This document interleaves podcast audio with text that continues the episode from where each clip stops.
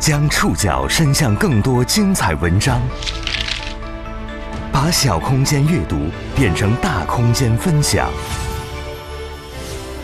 宋宇选读，讲述现实世界里的真实故事，把小空间阅读变成大空间分享。欢迎各位收听今天的宋宇选读。今天为大家选读的文章综合了《新京报》、《南风窗》、《红星新闻》的内容，我们将一起了解。错换人生当事人姚策走了，网络喧嚣没有停止。三月二十三号上午，错换人生二十八年的当事人姚策带着遗憾和不舍离开了这个世界。过去这一年，这个年轻小伙子的人生像一部剧情离奇、高速推进的影视剧，他不仅要承担身体的痛苦，更要承受复杂情感和人性考验。与此同时，来自网络世界的质疑和谴责声浪也包围了他和他的家庭。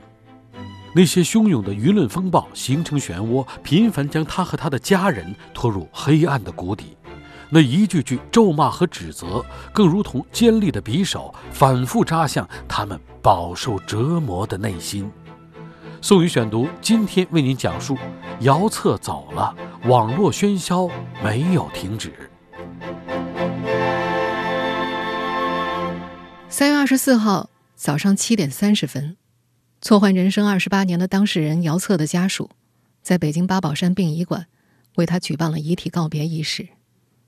前一天上午，这位在过去一年里频频被舆论风暴裹挟的年轻小伙子，带着遗憾和不舍，离开了这个世界。姚策的告别仪式很简短，大概只持续了七分钟左右。除了赶到现场采访报道的部分记者之外，还有姚策的亲生父母、岳父母、妻子、儿子以及部分亲友到场送别。在告别仪式上，姚策的亲生父母几度泣不成声。他们说，姚策一直有着自己的人生目标和规划，但仍有一些尚未完成。他们还说，姚策还有太多的遗憾，而作为父母，他们也还有很多话想和儿子说。姚策的骨灰将会被带回江西安葬，而他在江西的养父母则因为过度悲伤没有赶到北京。他们会在江西送姚策最后一程。作为错换人生二十八年的主角之一，姚策在过去一年里备受关注，针对他本人的质疑声浪也是一浪高过一浪。那些关于房产归属以及姚策生母故意错报孩子的声音，形成一股舆论漩涡，将他们吞没。就算在他不幸去世的消息传开之后，网络世界里的喧嚣也没有停止，依然有网友把“白眼狼”“忘恩负义”等字眼砸到他的头上，甚至还有人欢庆幸亏病魔战胜了姚策。姚策去世的消息传开之后，三月二十三号晚，他的亲生父亲。通过媒体向公众喊话，让他安安静静的走吧。但在那条新闻报道之下，最高赞的几条评论分别是针对房产、医药费以及偷换的指控，还有对姚策亲生父母的人身攻击。逝者已矣，生者仍然喧嚣。所幸这些喧嚣，姚策已经不用再听了。对这个不幸的年轻人来说，他生命的最后一年足够跌宕起伏，如同一部剧情离奇、高速推进的影视剧。宋宇选读继续播出：姚策走了，网络喧嚣没有停止。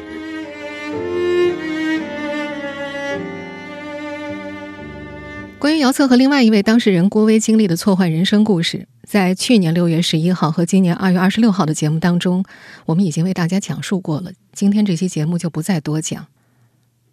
姚策生命的最后时段是和师生父母、妻子以及孩子共同在北京的安宁疗护病房里度过的。姚策的妻子熊磊，没什么，反正就是各种器官衰竭的原因吧，跟他的。转移有关系，呼吸困难有关系，过来就是来做安宁治疗的。他知道自己快，自己知道自己的病情，他就想安安静静的走。姚策的意思就是在这边火化，然后跟我们在一起。三月十六号，他从杭州树兰医院转到了北京。在转院之前，他的病情已经越发严重了，每天晚上都会因为疼痛而难以入眠，身体也越发瘦弱，颧骨高耸，青筋外露，蜡黄的脸皮耷拉着。作为医学生，他比别人更加了解自己的病情，他一直心心念念着要去北京进行安宁疗养。他说：“希望自己死去的时候内心不会那么痛苦，希望有一个人能够开导他，忘掉他在这一年经历的是是非非。”为了平复自己的情绪，在生命的最后一两个月里，他选择不看手机，日常只通过看电视、发呆、打游戏的方式来打发时间。到北京之后，他已经基本上不能说话了，从过去每顿饭吃一两口。到一口也吃不下去，只能够靠输液维持生命体征。姚策的生母杜兴芝在之前几天接受采访的时候是这样说的：“就是没有药可吃了嘛，就是没有东西可以治疗，就是维持生命嘛，输点营养液维持生命，就是维持阶段。那肺部啊、淋巴呀、骨啊，那反正整个都是很瘦，瘦的有几十斤了。嗯，基本上不怎么说话，不怎么多，不想让他过多的说话，说话耗气，你知道没气力。”虽然这两个家庭里的绝大多数人都已经做好了心理准备，但是他们依然觉得姚策的离世非常突然。生父郭锡宽在儿子去世之后一直说没想到会这么快，但他也说儿子走的时候很安详，不痛苦。离世时，姚策体重不足一百斤，而刚刚检查出肝癌的时候，他的体重有一百六十斤。姚策最放心不下的还是自己的孩子和妻子，在他留下的遗书里，他希望两家人能够和和睦睦的相处，不受外界任何声音的干扰，然后把孩子培养成人，成为一个真正的男子汉。在去世之前，姚策似乎已经不畏惧死亡了。他曾告诉媒体记者，他觉得命运终有安排，谁先走谁后走这个事儿，我们都应该很客观的去面对它。生命赋予我们的意义。不在于活着本身，更重要的是后面的责任，和对未来家庭的一个承担。姚策还常对妻子熊磊说：“如果今生有机会，那自己会用余下的时间来好好爱他；如果今生没有机会，便会选择来世再好好爱他。”他还说：“对父母也是一样的，他选择接受命运。”在这一年里，在身体还允许他出行的时候，他曾带着妻子和儿子从江西赶赴河南。他回了那个素未谋面的家，见到了素未谋面的家人。他还去了自己出生的医院——河南大学淮河医院，参观了当年自己出生的生产楼。那是二十八年前他的人生轨迹被改变的地方。在那家医院，姚策的眼泪流了下来。他说。当知道当年医院可能有这么一次可以避免的机会的时候，对医院有很大的追责的心态。从二零二零年七月开始，姚策和生父母一家人就把河南大学淮河医院告上了法庭。他们认为，因为被错报，自己脱离了有乙肝病史的亲生父母的监护，因而没有得到严格的乙肝加强治疗，导致二十八岁就罹患肝癌晚期。涉事医院应该对此负责。在案件尚未完结的时候，二零二零年十二月底，姚策的病情就加重了。他在家人的陪伴之下，来到了温暖的广西北海转院救治。从二零二零年十二月底到二零二一年一月份，短短十多天，他在鬼门关前走了两遭：消化道大出血、昏迷。那当时确诊有门静脉高压以后，就说你这个病最突发的情况就是消化道大出血。很可能止不住，所以当时一到吐血，我就想完了，真的就没想到发展这么快嘛。所以当时对我来讲挺害怕的。在病情稍稍恢复之后，依然躺在病床上的他这样告诉前去采访的记者：“经历过前几天的一个二度鬼门关，我现在什么困扰的事情我都不去想，还困扰啥？真的是在死亡边上溜了一圈。”我那个时候人昏迷的时候，真的有种触碰到天花板触碰到死神的感觉。可正是在姚策病情加重之际，网络上的质疑声浪却一波高过一波。他成为部分网友口中的“白眼狼”，他的亲生父母也被网友质疑故意错抱孩子。而这一年，姚郭两家人隔阂渐渐加深的过程中，热心网友从来不缺席。宋宇选读继续播出，姚策走了，网络喧嚣没有停止。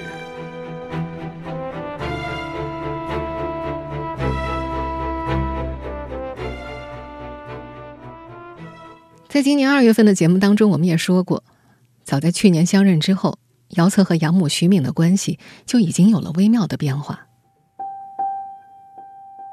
姚策曾经告诉前去采访的记者，从理性上讲，养父母越像从前那样对他好，他就越有心理负担，他会觉得这种爱是难以承受的。可是从情感方面出发，他又期盼着那份只有母亲才能给予的独一无二的爱。去年四月底，当他作为一个蒙在鼓里的当事人，在新闻里看到徐敏和郭威相拥而泣的时候，心里很不是滋味儿。他说自己变成了一个爱吃醋的小孩儿。他还说，每次徐敏和郭威通话的时候，他都尽量回避，感觉就像是你靠了二十八年的为你遮风挡雨的墙，突然发现是别人家的了。二零二零年夏天，他就已经真切感受到了这种变化。当时他在上海治病。徐敏夫妇前去探望之后，没有回九江，而是悄悄地改到河南去看望郭威，还领着郭威到姥姥家认亲。徐敏后来说自己之所以瞒着姚策，是怕他伤心。但事后，他把认亲的照片发到了一个网友群里，很快就流传开来。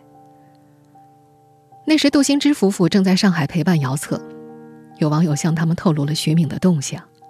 在姚策的妻子熊磊看来，徐敏完全可以大大方方的去河南看郭威，没有必要躲着。等到他们作为当事人从别人嘴里听到的时候，就会觉得是另外一种含义了。随着错报事件在网上发酵，关注这件事情的网友越来越多。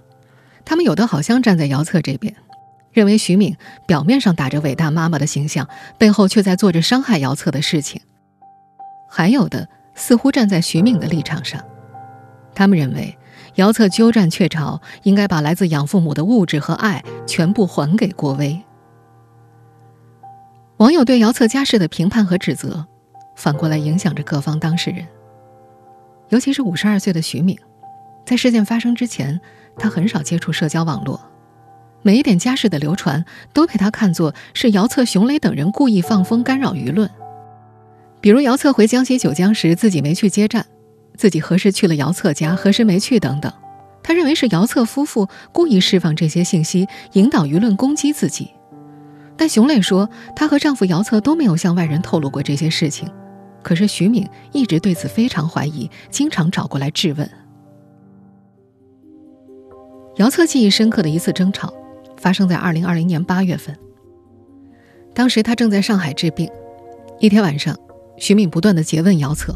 某个攻击他的网友到底是谁？姚策并不清楚那个网友的身份，一再解释，可是徐敏不信，闹到了凌晨两点。然而徐敏的记忆和姚策不同，他说那天晚上是她和丈夫在讨论一个网友，她对这名网友的行为有些生气，持续的时间也不像姚策说的那么晚，夜里十二点左右大家就睡了。从网上流传的聊天截图来看，姚策曾经对网友提起过这件事儿。为的是说明网络暴力对他和他的家人的伤害，但是在众多网友的多轮传播之下，这件事情一下子就变了味儿，变成了某天凌晨三四点钟，徐敏打电话把姚策骂了一顿。等消息再传到徐敏这儿的时候，徐敏觉着这是姚策在向网友歪曲事实，自己再一次被重伤了。二零二一年一月二十四号，躺在杭州树兰医院的病床上。向媒体记者说起这件事的姚策语气非常的无奈，他说自己完全没有理由做这样的事，他觉得自己和徐敏的互相指责是两败俱伤，对自己的身体极度不利，他的内心也因此承受非常大的痛苦和煎熬。这份煎熬还有另一重，自从母子间出现裂痕之后，徐敏对姚策的照料和陪伴也变得越来越少。二零二零年四月底，姚策到上海治疗的时候，徐敏夫妇即便要上班，也会先行联系好专家，把姚策送过去，再由杜兴之夫妇接手照料。可到了二零二零年十月中旬，姚策转到杭州就医之后，两个多月当中，徐敏夫妇只探望过一次。徐敏后来解释，她觉得此前二十八年的骨肉分离太过残忍了，她和丈夫想留更多的时间给姚策的亲生父母。但姚策的身边人看得出来，姚策依然在乎徐敏这个陪伴他长大的母亲。姚策的妻子熊磊曾说，姚策的多次激动和痛哭，大多源于他和徐敏的争吵。作为亲生母亲的杜心之也可以体会，二十八年的朝夕相处是没有办法轻易替代的。在姚策最受煎熬的时候，他对徐敏的爱的需求超过了对自己爱的需求。这个错换人生的真实故事本身就是一个关乎人性、情感、金钱的复杂故事。当曾经亲密的母子间渐渐少了理解和陪伴后，钱财的盘算变得尤为刺眼。宋宇选读继续播出，姚策走了，网络喧嚣没有停止。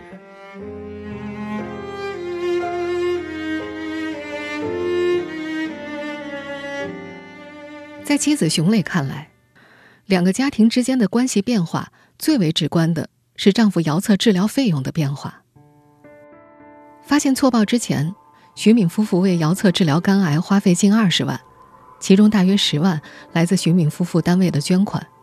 而在发现错报之后，徐敏夫妇就没有再为姚策的治疗花过钱。后来在面对媒体的时候，徐敏把这种变化解释为他们夫妇俩都是工薪阶层，之前为了给姚策治病到处借钱，如今每个月要偿还近两万块的债务。而事实上，姚策本人也说过，他不想拖累两个家庭。因而积极寻求募捐、诉讼等途径解决高额的医疗费用。根据姚策生母杜兴之估算，截止二零二一年一月，姚策治病至少花了七八十万，而这些费用当中的大头来自募捐平台以及淮河医院先行支付的赔偿款。在二月份讲述这两个家庭的故事的时候，我们也曾经提到过，两家人原本计划是一起起诉河南大学淮河医院的，但是因为索赔款项的分配问题分道扬镳。到目前为止，这个案子已经变成了以血缘为纽带的两个家庭分别起诉涉事医院，而这种在金钱方面的泾渭分明，则在涉及到房产归属的时候达到了高潮。此前，双方父母都为各自的养子购置了房产。九江的房子在姚策名下，九十九平，地段好，还有十几万的房贷没还。河南驻马店的房子产权归属杜兴之夫妇，一百三十六平，房贷还清，由郭威一家居住。错换人生一事曝光之后，一直有网友鼓动姚策、郭威各回各家，觉得他们的房子也应该换过来。但两个人都不愿意到对方的城市居住，房产归属也希望保持现状。杜兴之和熊磊说。为了解决这个问题，姚策提出了多个解决方案，徐敏都不同意。而每次询问徐敏意见的时候，徐敏又不肯说明白。在杜兴之和熊磊的理解当中，从此前徐敏在网友面前的发声来看，徐敏实际上是想要回九江的房子的。但徐敏在面对媒体记者的时候，并不认同对方的说法。她多次强调，她和丈夫从来没有在姚策面前提过要要回九江的房子。如果不是因为房子，二零二一年一月初，姚策和徐敏的战争就不会爆发。而姚策公开在网络上表态要归还九江的房产之后，徐敏并没有拒绝，他有些赌气的表态：“既然要还给我们，各是各家也很好，省得扯皮。”在姚策生母杜兴之眼中，徐敏想留下九江房子，实际上是想留住郭威，他希望郭威。能够回到自己的身边生活。在两家人相认之后，他们都清楚的一个残忍事实是：姚策去世之后，郭威就是两家人唯一的儿子。从事发到现在近一年，重重疑云始终笼罩着这两个家庭。而在真相尚且扑朔迷离的情况下，民间福尔摩斯却一直没有闲着。有网友综合各方琐碎信息，补全一出完整的阴谋剧，并变身道德批判家，把谴责咒骂的口水无情地洒向两个已经非常不幸的家庭。宋宇选读继续播出，姚策走了，网络喧嚣没有停止。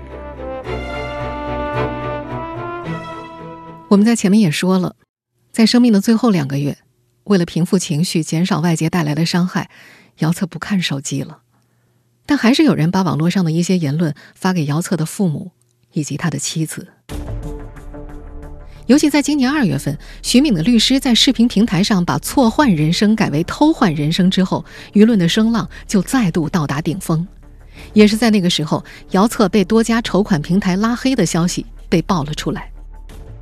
一时间，错换还是偷换，成为舆论热议的沸腾核心。无数人开始化身福尔摩斯，在各种渠道描画他们想象中的所谓真相。国家人居心不良，人心险恶，姚策是白眼狼、忘恩负义的各种指责也愈发响亮。那时，有些跟进报道这一事件的媒体记者已经不忍心去打搅这两个家庭了。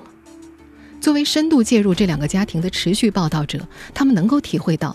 在这件真相依然扑朔迷离的事件当中，所有的当事人都有各自的委屈、疲惫、无奈和无解。他们担心自己新的报道如果写出来，又会把这两家人卷入一场更大的舆论风波之内。但个体的担心和不忍，并不能阻挡网络洪流汹涌而来，各种评判、谴责、咒骂再度包围了两个家庭，而网络舆论带来的压力。只有当事人本人能够体会。有时候，杜兴之会非常无奈，给曾经采访过他的媒体记者发去微信，那些微信的内容大多是网友的评论。他搞不明白，那些网友是不是经人组织的？网友们不仅在他发言的文章下谩骂，在舆论最热烈的那几天，他的手机一天会接到几十个陌生电话，他一接，对方开口就骂。而这些压力传导到姚策这儿的时候，往往是双倍的，但他通常不会在家人面前表现出来。他不想让家人受伤害，他总想全力维系两个家庭的关系。他甚至曾经设想过，以后两个家庭能够住在一起，互相都把彼此当作亲人。但是后来，随着矛盾的升级，他们连正常的沟通都变得困难。姚策本人甚至一度把养母徐敏拉黑了。适当的质疑，的确是还原真相、推动公共讨论和舆论监督的必要。但是，当这桩旧案里的诸多疑云在眼下还很难被直接证实的时候，当悲剧人生的主角变成汹涌网络声浪众矢之的的时候，又有多少人真正意识到这两个当事家庭都通通是被命运捉弄的不幸者呢？而这其中最不幸的，当然还是姚策本人。这一年的经历给他留下太多遗憾了。今年一月份，在鬼门关前来回走了两遭之后，他再度见到了自己的孩子，他甚至挤不出一个喜悦的笑容，因为疼痛，他当时只能做出一个表情：牙齿紧扣，上下眼皮挤在一起。他那时就立好了遗嘱，他的内心有一份放不下的牵挂。他曾对媒体记者坦言，除了病痛，他的痛苦来源主要是针对儿子的担忧。他在想，如果自己的孩子在没有父爱的环境之下成长，对于儿子的一生来说，也是一件非常痛苦的事情；对于他本人而言，也是一件非常痛苦的事情。他很自责。当时，他郑重地向亲生母亲杜兴之表达自己的愿望，希望妈妈能够替我把孩子培养成一名真正的男子汉。杜兴之答应了下来，但他对姚策的另外一个承诺念念不忘。你说等到你有一个好状态，就带着儿子，带着我们去云南。杜兴之告诉姚策，他会一直等下去，等到他身体完全康复。但这位和亲生儿子分别二十八年的母亲，没有等到这一天。您正在收听的是宋宇选读。姚策走了，网络喧嚣没有停止。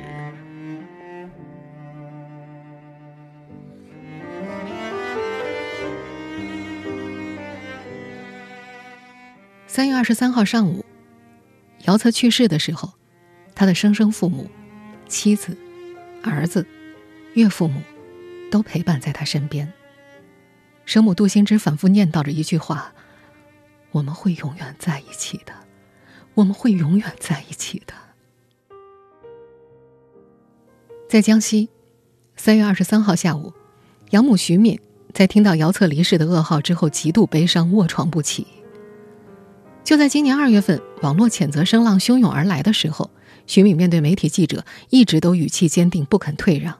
唯独只有在提到姚策病情的时候，他才瞬间模糊双眼。他那时告诉《新京报》的记者，自己真的不能看，他受不了姚策那个样子。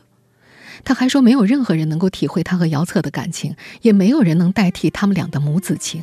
我姚策是我养育二十八年，他所有的不是我最伤最痛吗？不是我跟王二娘最伤最痛啊。南方窗的记者在那段时间的调查报道当中也发现，当姚策病入膏肓，仅仅依靠仪器维持生命的时候，在两个家庭里，仍然愿意相信奇迹存在的，只有徐敏。根据姚策的遗愿。他的遗体火化之后，将会由家人带回江西。而徐敏目前身体状况，没法去北京。他们夫妇俩会等到儿子的骨灰回到江西之后，再送他最后一程。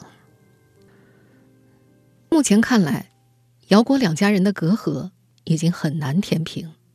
在三月二十四号接受澎湃新闻采访时，徐敏说，他非常遗憾没能见到姚策的最后一面。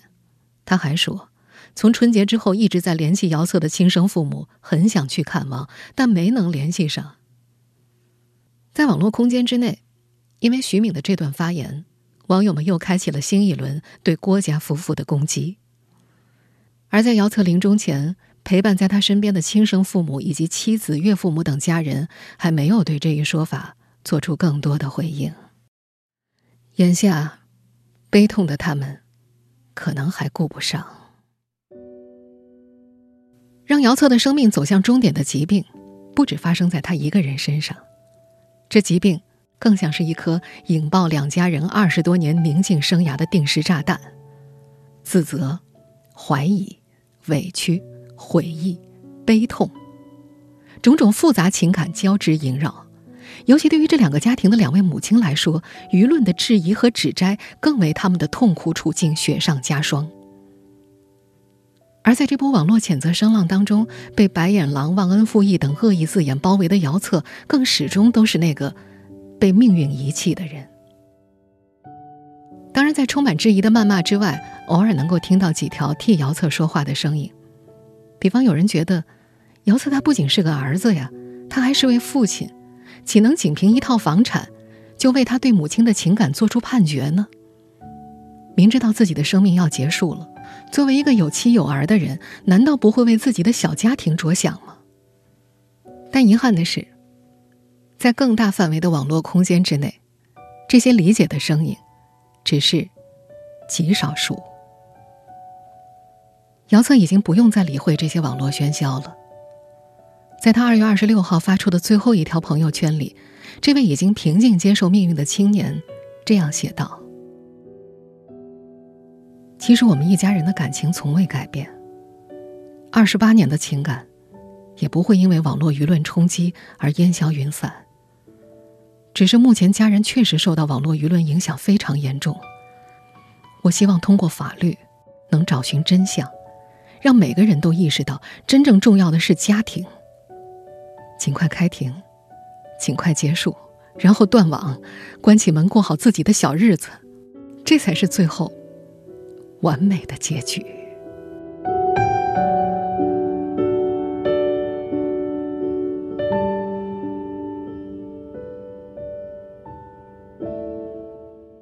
以上您收听的是宋宇选读，姚策走了，网络喧嚣没有停止。本期节目综合《新京报》《南风窗》《红星新闻》的内容。收音节目复播，您可以关注本节目的同名微信公众号“宋宇选读”。我们。下期节目时间再见。